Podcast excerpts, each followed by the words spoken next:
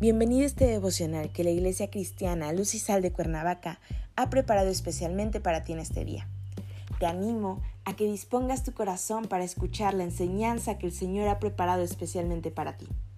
La serie en la que nos encontramos actualmente es Indignos, parte 2. Así que te animo, dispón tu corazón. ¿Listo? Vamos a comenzar.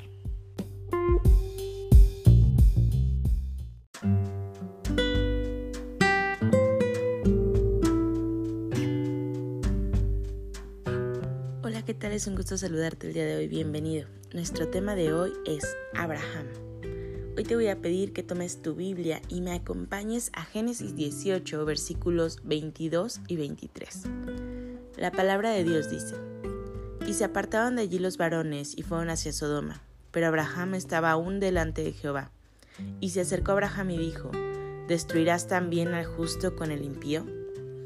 Antes de continuar, me gustaría ponerte un poco en contexto y decirte por qué hoy es Abraham y no Abraham. Para este momento, Dios había hecho un pacto con Abraham. Dice la palabra que cuando tenía 99 años, Dios se le apareció y le dijo, yo soy el Dios Todopoderoso, obedéceme siempre y pórtate con honradez. Voy a hacer un pacto contigo. Voy a hacer que tengas muchos, muchos descendientes.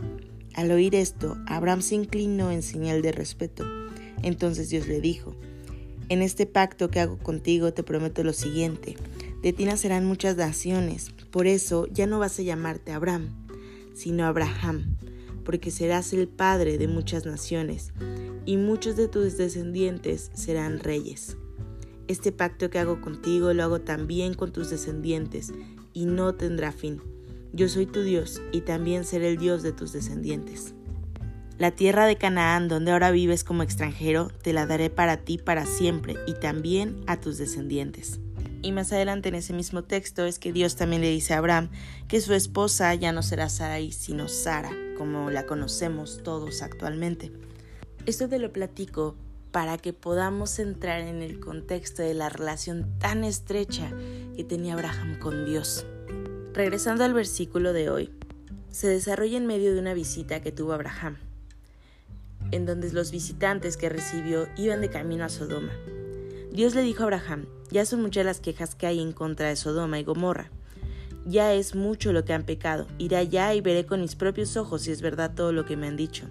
Los visitantes de Abraham se apartaron de allí y se fueron a Sodoma. Sin embargo, Abraham se quedó ante Dios y acercándose a él le dijo, no me digas que vas a matar a los buenos junto con los malos. Y es ahí donde se desarrolla una intercesión maravillosa. Supongamos que en la ciudad se encuentran 50 personas buenas. ¿No perdonarías por esas 50 personas a todos los que viven allí? Tú eres el juez de toda la tierra. Tú no puedes matar a los que hacen lo bueno junto con los que hacen lo malo. Tú eres un Dios justo, le decía Abraham. Y Dios le contestó, si encuentro en Sodoma 50 personas, por ellas perdonaré a toda la ciudad.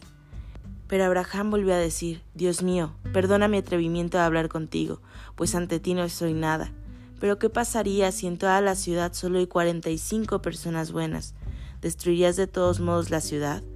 Dios respondió, si encuentro esas 45 personas, no las destruiré. Una vez más Abraham dijo, ¿y qué tal si solo encuentras 40? Dios le aseguró, por esos cuarenta no destruiré la ciudad. Pero Abraham insistió, Dios mío, no te enojes conmigo si sigo hablando, pero ¿qué pasará si no hay más que treinta personas buenas?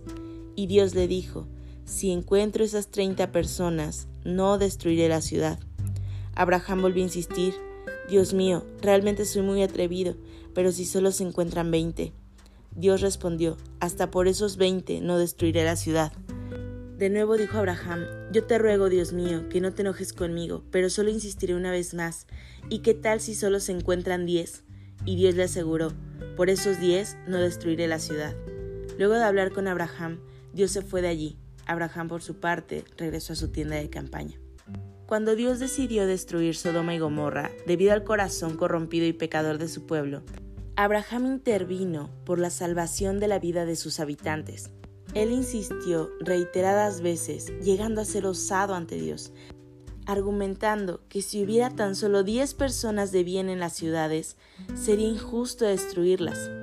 el Señor estuvo dispuesto a determinar el destino de Sodoma y Gomorra, teniendo en cuenta la intercesión y oraciones que Abraham, su siervo, estaba haciendo. Es maravilloso saber que Dios gobierna también respondiendo a las oraciones de sus hijos. Él incentiva y orienta a su pueblo a orar y actúa respondiendo a sus oraciones. El Señor transforma sociedades, salva personas y derrota al enemigo por amor a aquellos que se lo piden. Hoy quiero animarte a que ores por tu familia y por tus amigos, a que intercedas por esas personas que están pasando por algunas pruebas y hasta por aquellas que no quieren acercarse a Dios. Que esas personas puedan poner sus alegrías y tristezas diariamente en las manos del Señor. Dios está siempre dispuesto a escuchar y a responder nuestras oraciones. Padre Celestial, en el nombre de Jesús te damos gracias Señor por este día. Gracias porque tú eres bueno y maravilloso y porque sabemos que podemos acercarnos confiadamente al trono de tu gracia Señor y venir con acción de gracia y de ruego Señor. Padre, escucha nuestras oraciones. Este día se entrega en tus manos. Te pedimos que sea tu presencia con nosotros en todo momento, Señor. Que no te apartes de nosotros, que sean tus ángeles, guerreros y guardianes alrededor de cada uno de tus hijos y tu gracia derrama de nosotros. En Cristo Jesús oramos, te alabamos y te bendecimos. Amén.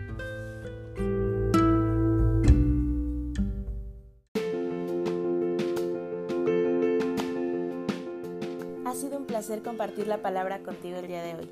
Te animo a que nos sigas en redes sociales, a que estés pendiente de la reanudación de nuestros grupos. No te olvides, conecta con Dios. Nos vemos aquí el día de mañana.